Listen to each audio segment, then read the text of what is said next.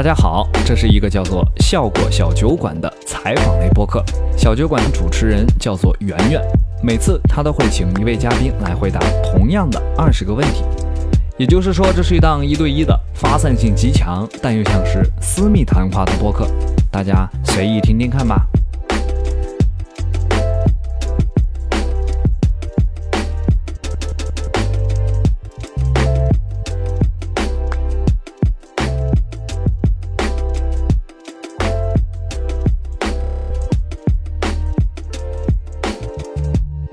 家好，这里是效果小酒馆，我是主持人圆圆。这一期我们的嘉宾是杨蒙恩。大家好，我是杨蒙恩，很高兴和大家在这种黑暗中的音频里见面。我跟大家解释一下，这是我们第二期效果小酒馆，我们这一期把我们的录制场地搬到了山羊 Goat。就是大家可能会经常讲开放麦的地方，然后我们在这里店家给我们赞助了一些酒水，大家可以最近听开放麦的时候可以点这这个啤酒，叫做修道院三料，听说是脱口秀演员很喜欢喝的酒，大家可以试一试。我给大家推荐一下我喝的这个果汁吧，真的很好喝。这个叫宾得宝含气菠萝椰子汁饮料，我觉得一定比修道院什么玩意儿 好喝。好，那我们就是我还是来介绍一下蒙恩吧。好，就是虽然你你们一定知道蒙恩，但是我还是介绍一下吧。他是我来到公司里面第一个专访的演员，因为。那到底是谁的荣幸呢？我的，我的，我的是我的荣幸。对，因为因为当时我采访你的时候，你才播第一期，然后当天你，我记得你跟我说你的微博粉丝只有八百，然后你说你也没涨几个粉丝，我当时还安慰你，我说因为周三刚过，周四那个免费的还还没来，大家还没有来得及看你，然后结果。结果好像是周四播完你就变几万了，对不对？没有没有，周四也没没有那么快，没有那么快。你要你要相信我们很多的观众是有腾讯会员的，好吗？他们可能只是没有微博。当时播完我就觉得完了，这节目凉了。呃，接下来我们要直接跟蒙恩开始我们的 二十个问题了。第一个，最近你有什么新发现吗？我最近啊，我最近发现咱们这个公众号啊，它。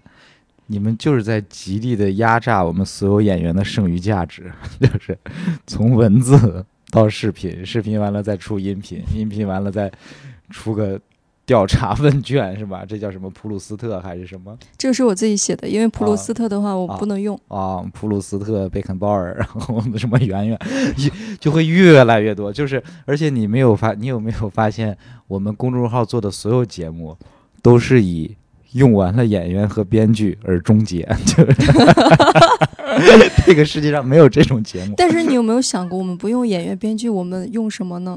我们不能就是用形式啊，不是我们不能用没有材料的东西做东西啊。就是有一些公众号，他们是擅长。追热搜的，你懂吗？就是热度，最近发生了一个什么事儿，然后我们把它做成一个内容。但是因为我们是一家内容公司，我们自己可挖掘的东西非常多，所以我们就只能使用这样的形式。但它当然它是压榨，压榨了一些剩余价值了。嗯，我觉得迟早要完蛋的，不是就没事儿。这个这个并不是不不满意或者吐槽，只是我的一个发现。对对对，这是很正常的。我们也发现了，因为我们。肯定要比你发现的早，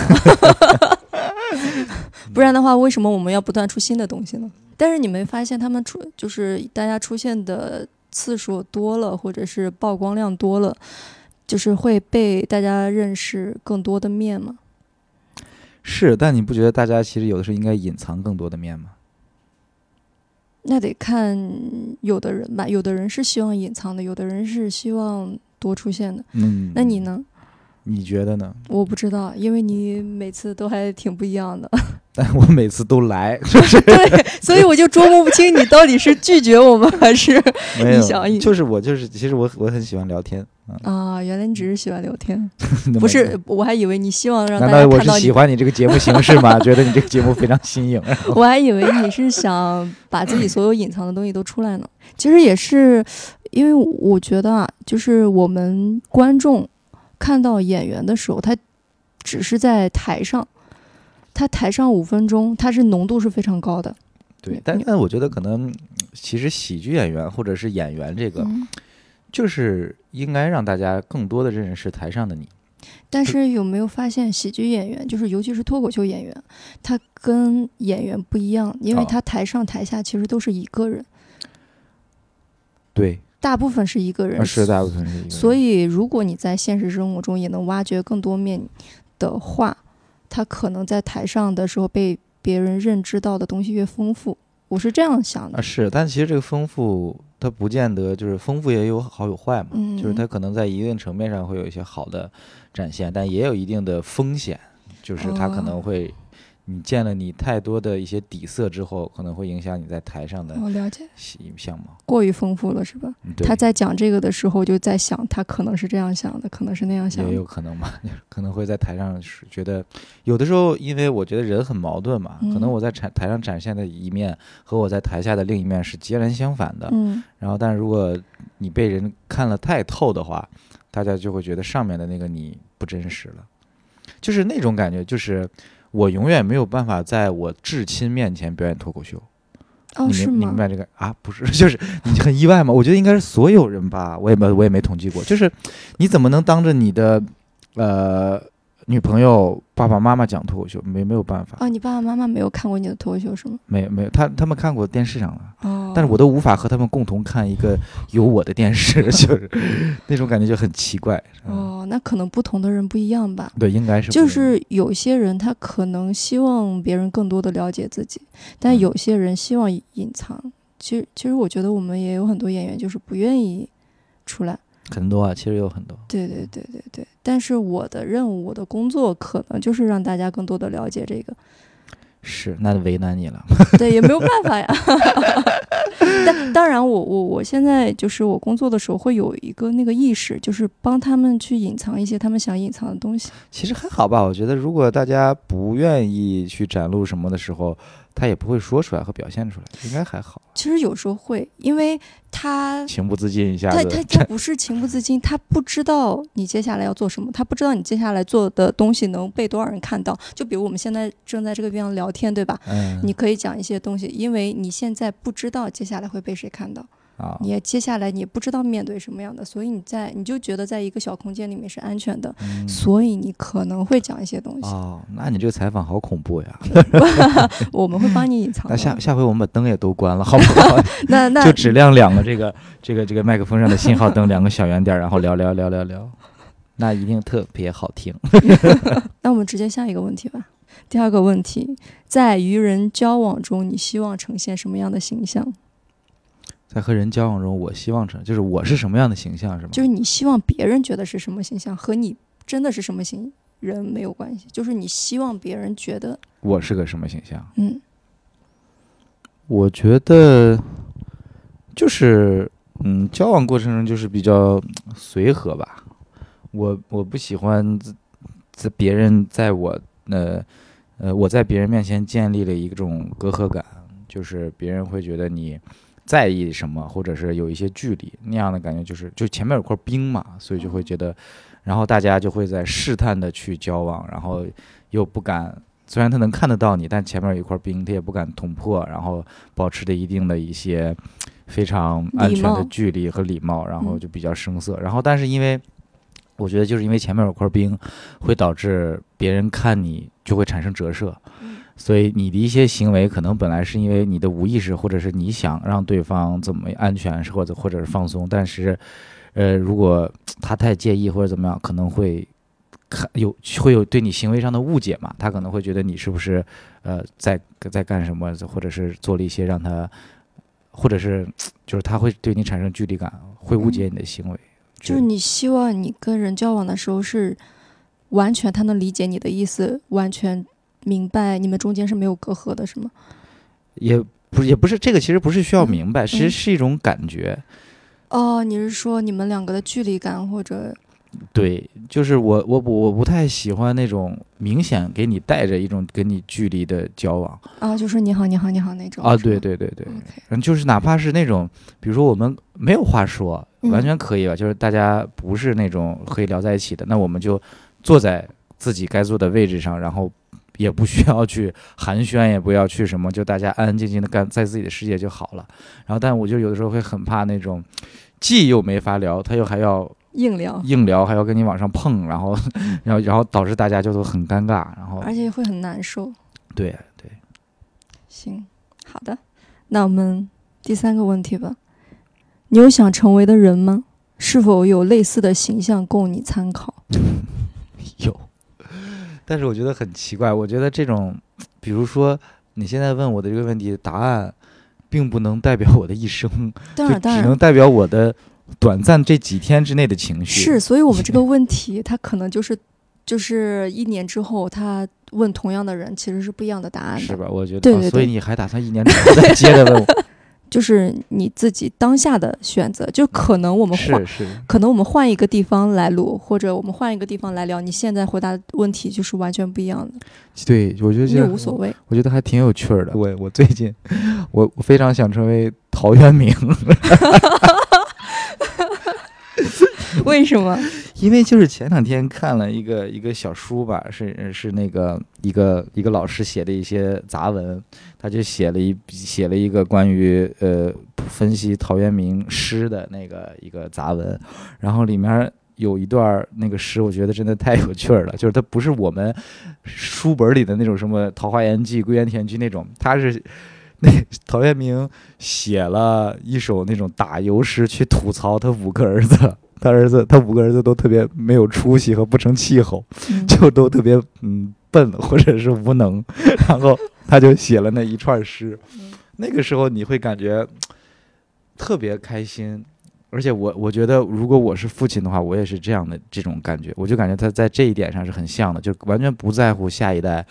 有没有什么出色的成绩，或者说给不给这个所谓的家族长脸，但就是很开心，自己的儿子傻儿子，然后 你就然后看的，然后你看他不顺眼就骂他笨，然后就就很开就很开心。那那你有没有发现，就是你了解一个人多面的时候，会觉得他有血有肉更有趣了？对呀、对对，然后就是很喜欢他的，就因为他最后的整体体验就是他，呃，最后抛弃世俗，然后在一个地方，呃，隐居嘛。嗯，而且，但是那种他那种隐居是才华是隐不住的，就是那种具有才华的人，在一个特别田园的地方隐居，然后但是实际上是他的那种归隐不是消失，就像我现在隐居就是消失，就是没有人会在意你隐居，但是只有哦你，当你做到一个有一个可以闪耀整个世界的才华的时候，你选择隐居，你的光芒才会永久的保留下来，嗯，就是那种感觉但他肯定不是抱着我要，啊！当然，当 然，所以，所以是是想成为什么样的人嘛？嗯就是嗯就是就是很喜欢他那种状态。呃，但是我很怀疑他真正的就是隐居的时候生活是幸福的，我觉得是幸福的不不是那种，我是说。不是我们想象中的那么完全的幸福，就是他可能一天二十四小时有一半时间是幸福的，那他也太幸福了吧！一天有一半的时间都幸福，就是他有另一半这时间，不就是我们人生的目标吗？他有另一半时间可能是在想我这个种粮食，我这个种那个，啊，我就是可能因为实际的劳动和你想象中的归隐田田园可能还是有，是肯肯定是有的，但就是那种感觉，就是当你喜欢这做这件事儿的时候，就这些事儿就都不再是你的阻力了。就比如说，呃，那个嗯那个那叫什么犁地呀、或者是种地，比如我现在空想，我说，哎呀，我好想去田园生活，我肯定过两天之后我就腻了，我一定要回到 都市里面，我肯定种不了那个地。但是当一个人他是真正的想在这个地方去生活的时候，其实就那一切对于他来说就不是新鲜劲儿在推推着他走了。那你不是一个内蒙人吗？那怎么了？那你之前在内蒙的时候有自己在隐居的感觉吗？不是，你这个有点地域歧视了。我我在内蒙，我也不能就是隐居的感觉呀，我只能是普通的活着，那我也不至于隐居吧。而且我也不种地，在内蒙我们也不种地，我们游牧民族是不种地的，我们只只放牧，好吧？好种地种地都是你们这些汉民族对我们进行的改造。就是我突然想到，因为你不是说他是归隐嘛，去一个就是大部分人不太认识的地方，嗯或者是干嘛的。然后我在想，你人生中可能前很多年都是这样的。我对我人生中二十多年没有太多人认识，其实其实，嗯，其实，呃，其实是这样的，就是你隐隐隐居的话，如果我想的话，就一定首先给自己找一个自然条件非常好的，是自己喜欢的条件。嗯内蒙有点干，不太适合。然后，呃，属而且我觉得，如果是当代人的话，其实你也不可能去跑到那个农田里去种田。嗯，就是现在那些人不就是选一些比较好的地儿，然后，然后就是买个房子，然后生活嘛，其实就是这个这个感觉。是是，但是是那种，我觉得我我很喜欢大自然，就是嗯我会选择一个嗯风景宜人，然后那个天气风和日丽的地方。而且感觉其实还挺自由的。对对，就是就是那种感觉，其实就是你会感觉你喜欢的东西没有人跟你争。哦，对，对，就是因为比如说我们在都市里头会发现你喜欢的就是这个城市喜欢的，就然后但是它是数量有限的。是，我们去，嗯、去星期五去酒吧你会没有地方，然后你想去好吃的东西你要得排队。嗯但是如果你选择了那样一个地方的话，就是这这个世界没人跟你抢，那也感觉很好。我我是有一个感觉，不知道这个对不对啊？就是你在都市的时候，你虽然你的时间还是二十四个小时，但是不知道为什么不停的在被追赶的感觉，对呀、但是也不知道到底是什么在追赶你。可恶的资本呀，还 能是什么？都是他们的圈套，你就掉进去了，出不来了。就是可能是是这些东西告诉你，你需要，可能你确实也不需要，还是说大家都往这边？没有，因为我觉得正常正常，我们的生活就已经驱使成这样的了嘛。嗯然后我之所以想成为陶渊明，也只是很巧，昨天看了那一篇，也，不是昨天，就前两天看了那个杂文，嗯，就会觉得很舒适，可能就会只是一种向往。对，是，嗯好，那我们下一个问题，嗯，目前为止发生在你身上最好的一件事是什么？我觉得我们我们这辈子其实基本上不会发生一件让你觉得这是这辈子最好最好的的事，那我们就说我们目前想到的，你觉得发生在你身上很好的一件事是什么？就 就就对我来说的话，就是我觉得我我发生在我身上很好的事，就是我想干什么，我最后都干成了。啊，就就就比如幸好你想干的事儿还不是很大。对对对对，因为我小时候，我上高中的时候，我是说我一定要去厦门读书，啊，然后最后就去了。然后我在厦门的时候就说我不叫事儿啊，这叫目标？这叫完成了自己的目标。但是，但是也是因为你自己想这样干嘛，它啊而且它不是说你真的想它就能成的，而是它真的发生在你身上，你觉得才能成。然后我呃，可能是说我小时候就说我要，就比如啊，我小时候我说我一定要去某某杂志去工作，嗯嗯然后后来就真的成了，就真的去了那本杂志。但是去那本杂志，它不是说你你想去就能去的，它是一个正好他们缺人，是正好是一个非常嗯，非常顺的事情挺好的，对。对对对。那你就是那其实我跟你也比较像啊，就是嗯觉得嗯人生还挺挺顺利的，然后自己想干什么也最后都干成了，然后小时候也确实想当明星来着，那你还需要再努力一对呀、下。对呀、现 在在我我一直感觉这个事儿，我但我把这个事儿是想要那个量化，就是嗯具体具化嘛，就在。你刚刚说那个好的事儿，我唯一能够想到就中彩票，就是就是天上掉馅儿饼，我才能称之为这是一件特别好的。事儿，不然嗯其他的都是平常事。嗯，因为其他的事儿你是付出努力的。但但是也啊，对，其实也可以这样的嗯这么理解，就是不管你说自己有多么不努力，但其实你就是付出了。是的，所以我觉得，嗯，没有，还从来没有那个好事儿掉在我身上。然后就是，其实我觉得好事儿就是捡钱呀，或者是 那个那个事儿是真的是让你非常的开心。嗯，那我们就问，就是发生在你身上很坏的一件事是什么？目前为止，发生在我可能。可能是，我觉得肯定是有一些很坏的事发生在我身上，但是因为这一段时间没有什么坏事发生，然后我需要一些回忆。嗯，没事儿。如果如果你目前想不出来的话，那可能这就是发生在你身上很好的事儿吧，对吧？是发生在我身上很好的事儿，是没有发生什么坏事儿。你是什么时候意识到自己是个普通人的？或者你是什么时候意识到自己真的是个天才？我从小就觉得自己是个天才，因为我觉得，其实我觉得，嗯，这是一个很幸运的事儿，是什么呢？就是我相信每一个人小的时候都不会相信自己是普通人，都相信自己是与众不同。不说是天才吧，就是每一个孩子都觉得自己是与众不同的。是但我幸运的是，我到现在依然这么觉得。太好了。对，就是你不管真的假的，也许你在这个世界上其实就是很普通，然后但是你不能相信这个事情，你要永远去等等等待你的数码宝贝来找你那种感觉。嗯你有没有喜？你还记不记得我第一次采访你的时候，你你跟我说，你说你觉得每一个人想要上台的那个冲动，就说明他是有天赋的。呃，可能记得记得，对可能大概因为因为这话确实像我说的，我我在其他的聊天中也说过。嗯，对。然后嗯你是这样这样说的，我所以我就觉得你可能觉得你不是像别人以为的那种天才，就一定要什么会飞会干嘛会那个。你们是超人，那是对对对，你可能对天才的定义并没有那么的离谱或者太高。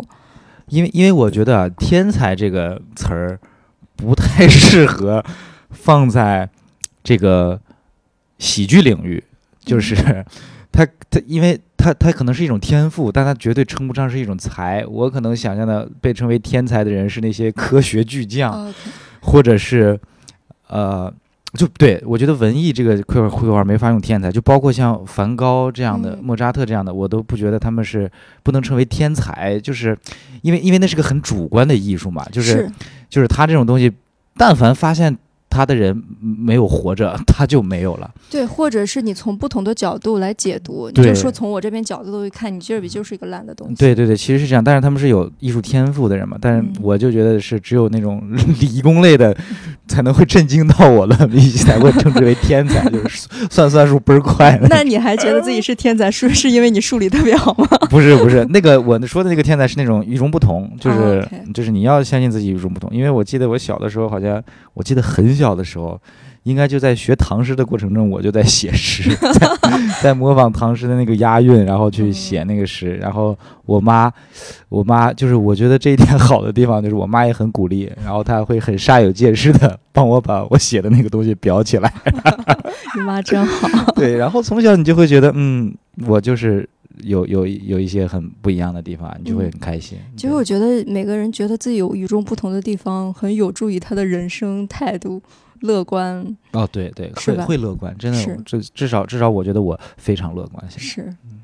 那我们接下来下一个问题吧。嗯，你觉得自己身上最珍贵的品质是什么？乐观吧。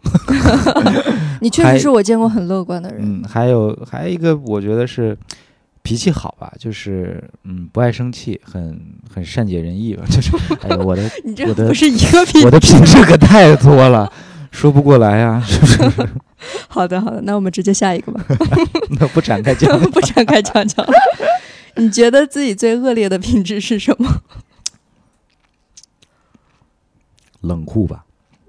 你是怎么做到既乐观又没架子，然后又又又冷酷的？就是对待敌人 就是这样，就是非嗯，该我觉得是在一些事情上，是一些极端的事情上很冷酷，OK，就是就是或者说白了，嗯，可以称之为没有那么恋家，哦。就是那个感觉吧，那个情感，就是我不太，而且是那种的，那种感觉就是可能是对于情感上来说，我一直觉得不会存在一种情感会把我羁绊住。哦，就是比如说，呃，嗯，你什么好朋友啊，或者是反正就是任何这个世界上和你当时亲近到无比的人，他从我的世界中突然消失的时候，我不会觉得有什么问题，他不会打倒你是吗？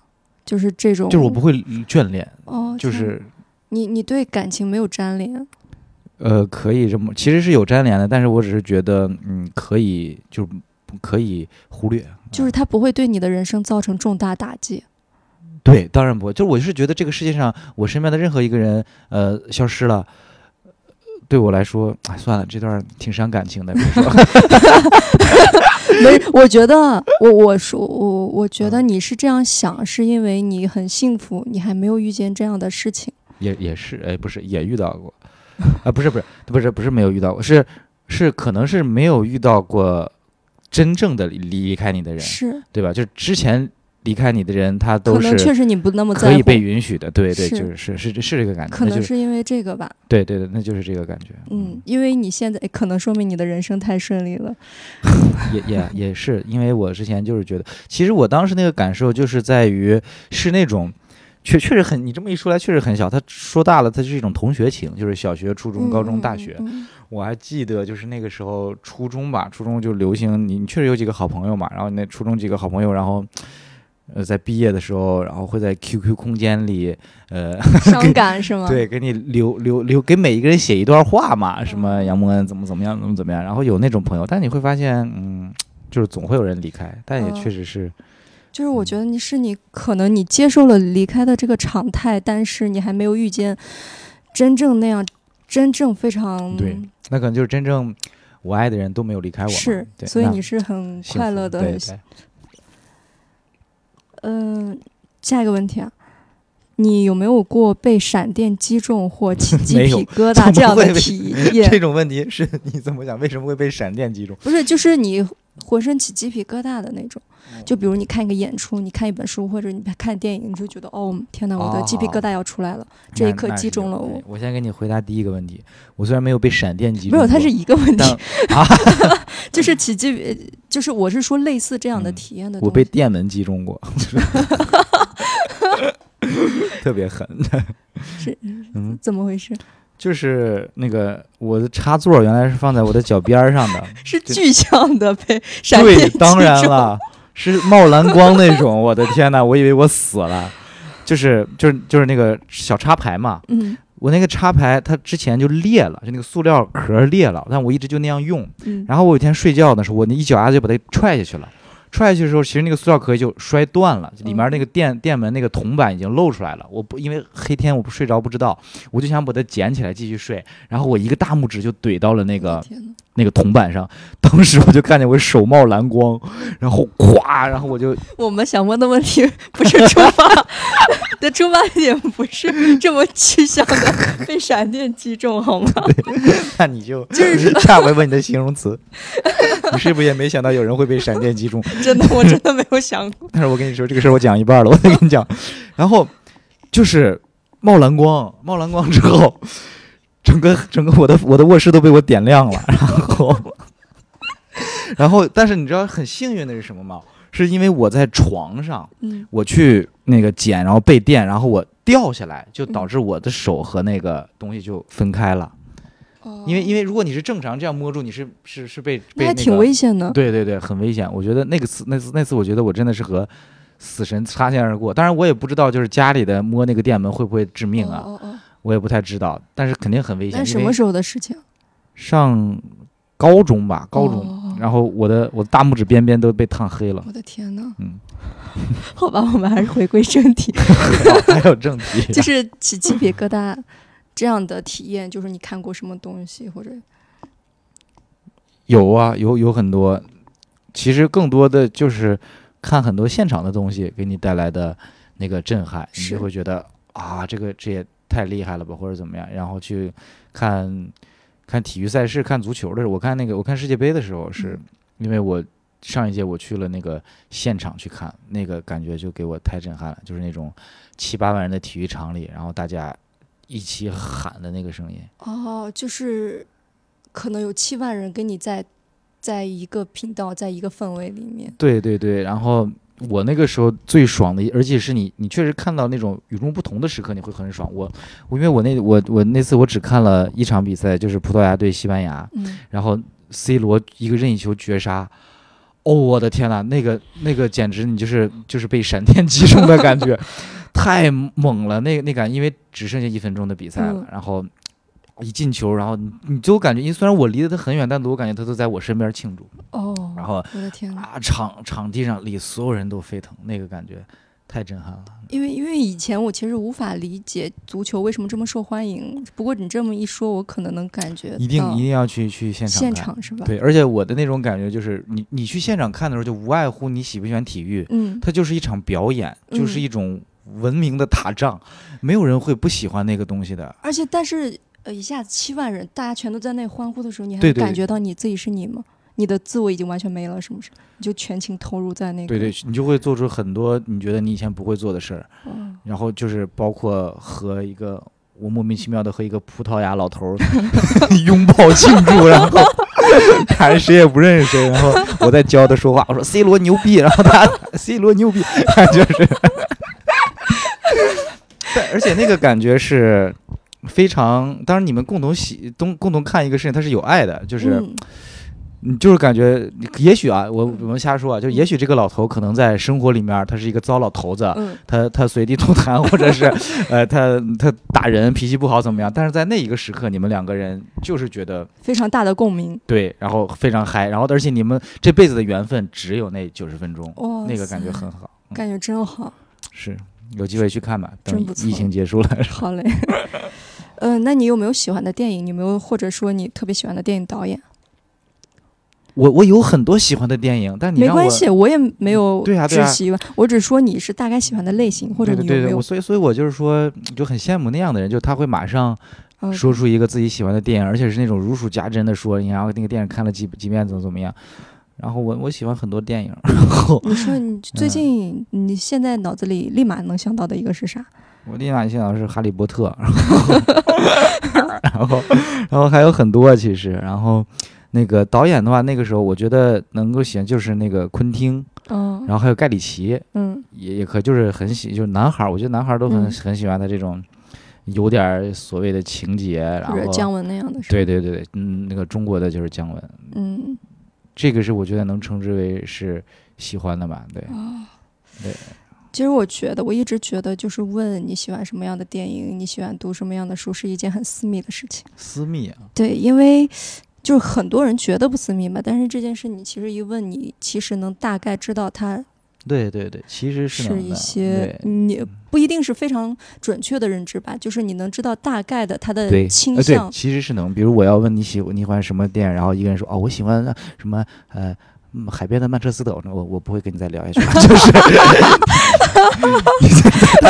你不喜欢那个电影是吗？我不是不喜欢那个电影，我是无法喜欢喜欢那个电影的人。哦，就是嗯，就是那种非常文艺的片子就是我可以看，但我不会喜欢。哦，然后当一个人喜欢的时候，我就会觉得，就是我会觉得，嗯，不是对他有偏见，就是觉得我们不是一个世界的人，不是一类人，对。然后我会很我很害怕我的庸俗冒犯到他。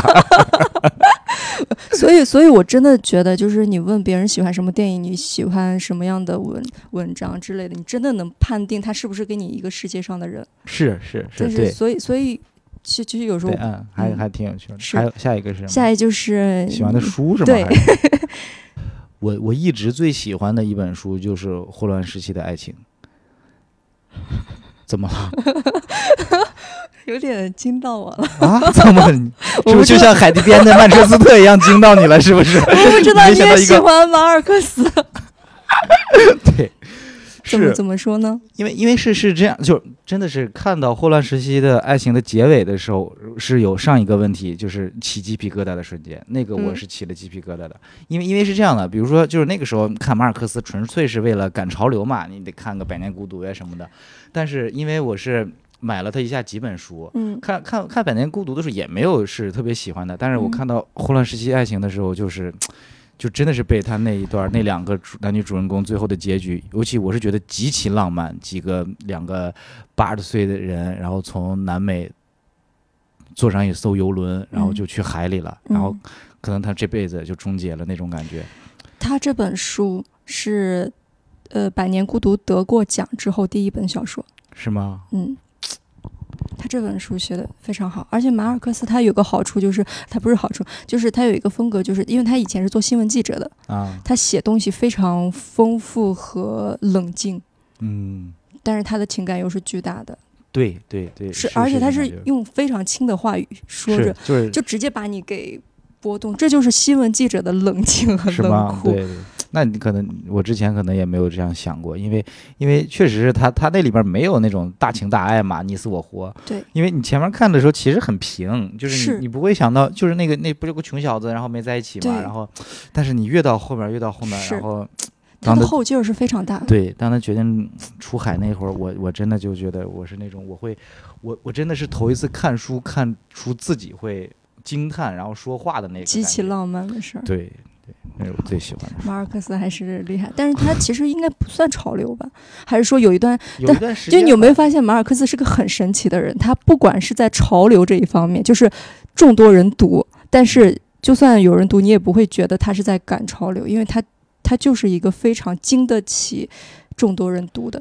啊，是是，但是因为因为我觉得就包括因为是我吧，可能嗯就是我这种、我一开始接触某一个作者和全新去看的话，其实就是对我来说是一种赶潮流或者一种补知识，可能是因为呃看了一个节目，然后他们在聊马尔克斯，哦然后我说那我也看看，或者是听谁聊了一个东西，然后我就去看那个作者写的东西，会这样的往书有一段时间他的输出的特别多，你知道为什么吗？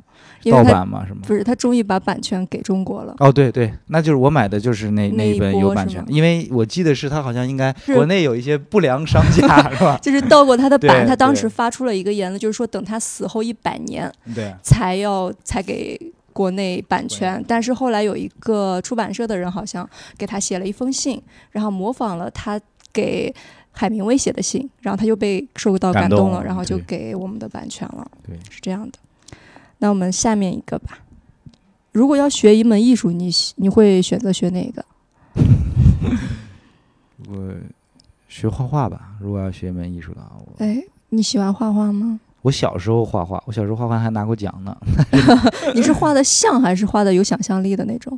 小小孩儿画都是最简单，一开始就是都是学素描，嗯，然后学完素描之后学水彩，嗯然后学完水彩之后就不让学了，就是哦，对我就课堂上是吧？不是课堂是兴趣班嘛，哦因为那个时候就就会给你报一些兴趣，那个时候我觉得我小时候上的兴趣班是真兴趣班，嗯，就是我妈会问我你想学什么，然后我说我想学画画，然后就跟我画了很久，我从我从小学一直画到了初中，然后但是后来就是自己也确实没有那个天赋，然后然后去我发现我是没有那个性格的，然后老师都很烦我，就是没有性格是啥意思？就是画画要沉得住气嘛。哦哦就哦，不能躁毛躁，但我我是一个非常毛躁的小孩儿，就是嗯一天到晚丢橡皮那种，嗯所以嗯就不适合画画。然后那种我记得有一回特别印象深刻的是在一个画室里，呃画那个静物，应该是个三棱锥还是什么玩意儿，嗯。完了完了我就画完了嘛，但是我觉得画完了我就觉得画的特别好，但是其他小朋友就是那种。他要啊一遍一遍再画，然后再改怎么样，我就很无聊，然后我就趴在桌子底下去捡他们的橡皮，然后然后然后就被老师赶出去了。嗯，但我很喜欢画画，因为我觉得画画也是一种很很很很自我的表达，就是。那种嗯。是。那我们下一个问题吧，你对嗯自己最满意的一次选择是什么？也也可以不用最，最近对自己还挺满意的一次选择。选择啊，嗯 每一次选择我都挺满意的，嗯因为诶，我可能也没有太多。来效果文化是个不错的选择，还好，我觉得去年来是一个真的很不错的选择。嗯啊，然后这可能是工作方面的，然后其他的生活当中也有很多，嗯，可能我我我反而我觉得没有很多面临抉择的时刻，嗯啊嗯，而且我我有时候觉得，就是一个人的人生，他不是由一次选择来做主的，他可能是无数个选择堆积起来的。对对他可能不是说我这件事做对了，然后我以后就全部好了，然后是，但是可能你做的每一个选择都是一个决定性瞬间，也可能你做的所有的选择都不是决定性瞬间，对，都是积累起来的。我觉得这个选择有点类似刚刚那个说那个好事儿那个样的，嗯就比如说，我觉得一个好的选择就是那种，一定是给我最直观体验那种感觉，就比如说。哦呃，马上我马上要迟到了，我是选择打车还是坐地铁？然后我选择了坐地铁，然后然后发现打车那路那段路出车祸了，走不了，我当时就会觉得。这是一个非常不错的选择，就是他能，如果这个选择能够立刻给我带来回馈，我才会记住他。哦啊，明白。那我们下个问题吧，你有没有一些想说但似乎又没有什么语境可以说的东西？就是你平时有时候在路上会想一些思想碎片嘛，但这些思想碎片好像在哪里说都不是很正确的语境，有没有这样的东西？对，有啊，所以你觉得在这里说就是一个正确的语境？这里对，我就是创造了这样的一个语境，然后来成你这些东西的，但是你的后期会把它剪掉啊，就是 又是很很很嗯，很不能讲的东西吗？应该是就是也不是说不能，就是肯定会有这样的东西，然后但这样的东西大多数是悲观的，啊，而且你的悲观是那种这种情绪是需要理解的，但是是不可以被剖析的。就其实说白了，就是我们的表达发出去会被误解，哦，但是但是其实懂你的人知道这只是你当时的一个情绪嘛，而且这是人类共通的一个情绪。明白，但是你如果被客观的解读，那就完就蛋了。是就是一个非常生猛的情绪，它不是说你你是因为什么原因你才有这个情绪，它就是有了，但是你说出来，它可能会被别人误解。对，因为因为我觉得 我们就不理，我们就是不理智的嘛，我们情绪动物嘛。然嗯后，但是很可怕的是，就是有人理智的去分析你的不理智，嗯，你就就会很完蛋。行，那我们就不说这个了而。但而且包括，其实我觉得我们刚刚那段对话，嗯，就就是我一直想要说的说，但是但是又没有地方去表达的一个东西。其实刚刚那个就算了啊，好。你的终极目标是什么？当一个明星吗？不是不是不是，太俗了。我的终极目标是这样的，奥斯卡了吗？不是不是，奥斯卡也不是，奥斯卡只是那个。呃，一个小终极目标，因为那你说咱们的我的那个故事真的非常的圆满，就是因为我们上次不是聊到已经成为奥斯卡主持人了吗？嗯嗯嗯，这就意味着我已经成为了一个国际巨星，对吧？然后这个时候我就是有很多很多的钱了，然后这个地球上的所有的能够看的、能够玩的，我都已经弄过了。嗯所以我的终极梦想就是，在我老了以后，我要花掉所有的钱上太空，我要看一眼地球，我就去有一个太空旅行。其实嗯大概是我好像问了一下，是两亿美金还是多少？反正现在是他们是有那种针对富豪的这种太空体验的。但我就是想上太空看地球，还挺浪漫的，对吧？所以当明星可太俗了。就跟去 大海，对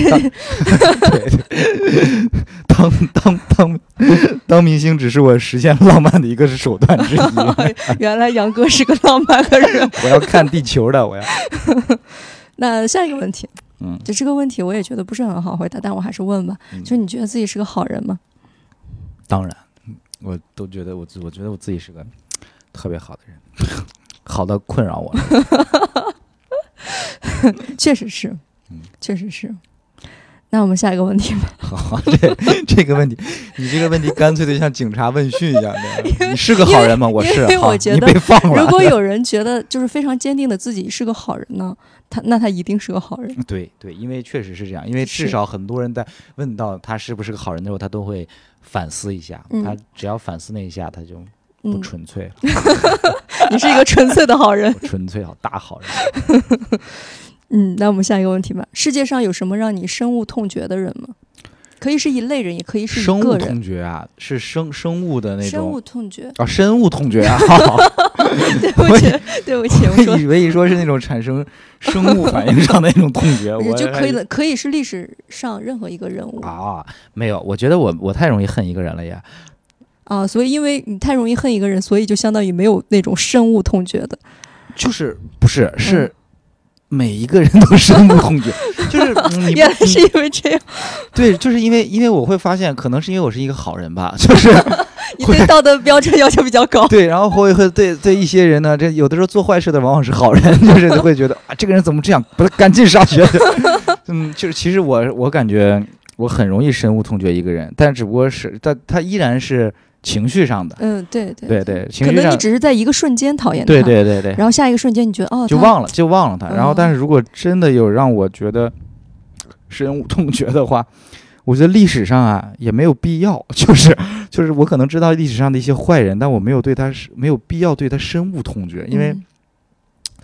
因为他起码他要对我产生一些嗯。影响嘛。然后有其实有我有一些让我深恶痛绝的人，是是我是一一家子是一家子 坏人。能说吗？应该能说吧？其实，嗯，也不用详细说，就是有有那么一一家子和我的家人有过纠纷，哦，是现实生活中现实生活中哦他们而不是历史上的人，历史上这些祖债我也就不追究了。就是真正的让你感到困扰的人，你确实是会讨厌他们，是吧？对，而且我觉得那家子人就是极致的脸谱性的坏人，哦，就他们就是很坏，而且是他从小坏到大的那种。因为我这样的人是不是他自己并不觉得他自己是当然坏人？他不觉得，他自己会觉得自己会占尽了便宜，因为他、哦因为他就是在损人利己，所以损人利己的人永远不会觉得自己是坏人，他反而觉得自己是聪明人和有利是厉害，他觉得自己是厉害的人，哦，你明白吗？明白。就是我们我们我们不伤害别人，就是是因为我们好嘛，嗯但他们伤害别人不觉得自己坏。理解。对，我可以给你讲个小事儿，嗯就这家子人太坏了，从从小到大全都坏。就是当时 我在那个我一个北京的姥爷那边玩儿，然后那时候我很小，然后他那家的孩子可能比我大一些岁数吧，然后当时有个三轮车，他们那四个小孩就坐在三轮车上，然后他们就哄我，哄我让我上那个三轮车，然后他们要把我抱在他们的腿上。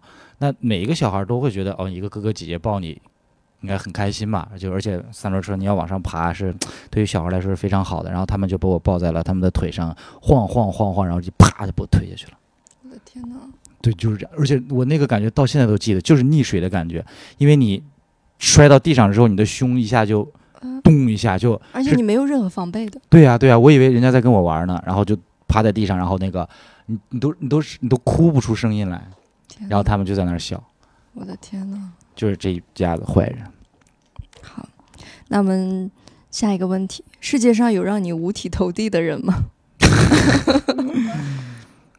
就是刚刚说的那些坏人，直接就给我摔在了地上，还不这就是五体投地呢？物理上的理解。就有人能坏到这个地步，地步也确实挺让人五体投地的。好，那我们下一个吧。你有没有你最喜欢的城市是哪个？最喜欢的城市啊，嗯，国内吗？还是？都可以。其实我喜欢的城市还，其我哦，我很喜欢索契，那在哪里啊？在俄罗斯。哦，就是我那次去看世界杯旅游的时候，嗯哎呦，我我去那块儿，我真的觉得那是我去过最棒的一个海滨城市，然后是那种悠闲自在，然后可能也是因为我不理解当地的语言吧，或者是 然后觉得自己就是一个太就是一个外星人在那个街上行走，然后海风也非常舒服，也没有特别热。而且你没有什么身份，你是完全一个绝对自由的人。对对对对，然后那边儿就是一个海边小城，然后呃没有商业化，没有那种商业化的感觉，然后嗯。居民是相当有那种居民和那个和风光海岸是融为一体的那个感觉，因为因为比如说你去一些海岛，其他旅游海岛，像巴厘岛呀什么的，你会明显的感觉到他们是开辟了一片地方，嗯，然后给那个游客去玩儿，然后当地的村民看见你来了，就跟看见钱来了一样，嗯。然后要去赚，然后怎么怎么样。但是我在索契玩的那两天，就是就没有那个感觉，就是感觉他们在生活，然后我来观察他们的生活和熟悉他们的生活，那个嗯感觉 特别好。就是你很悄然的融入在里面，但是你又是个外来者，对对对，太好了。最后一个问题，你最喜欢什么味道？气味？嗯，也有好多。我，呃，我喜欢那个，一个是新书的味道，嗯，就纸的味道；一个是，一个是那个草坪刚被草割草机割过之后，哦，那个有点甜。对泛出来的那个草香，嗯，是这这两个味道我很喜欢。嗯，好，我们差不多就结束了，但是还有一个隐藏问题，就是以上二十个问题，你有没有喜有？欢哪个问题？不是不，是，你有没有因为说为了说一些很酷的话撒谎了？没有吧？你觉得我刚刚有回答很酷的东西吗？没有，也也挺酷的。啊，哪个是上太空那个吗嗯？，那个很酷。那个不觉得很二吗？就是 没有，你一开始说的很二，但是你的结局是因为你不是因为纯想上太空去外面的地方，而是你想返回来看看地球。啊就这还挺浪啊，漫的这很浪漫嘛啊。因为有一些人上太空是为了他出去，啥？就不是不是出去么，是去大城市吗？他他为了出去，不是那个出去，就是他离开他自己所在的地方，他是向外的嘛。结果你出去不是为了向外，而是你是向内看一看你所生活的这个地球。哦啊，没，我觉得不是，那你一定啊没上过太空，就好像你上过似的。你你我没研究过这事儿。对你没研究过，你参看过的航天事业方面的视频很少，嗯就是那种就是上太空就是为了看地球呀。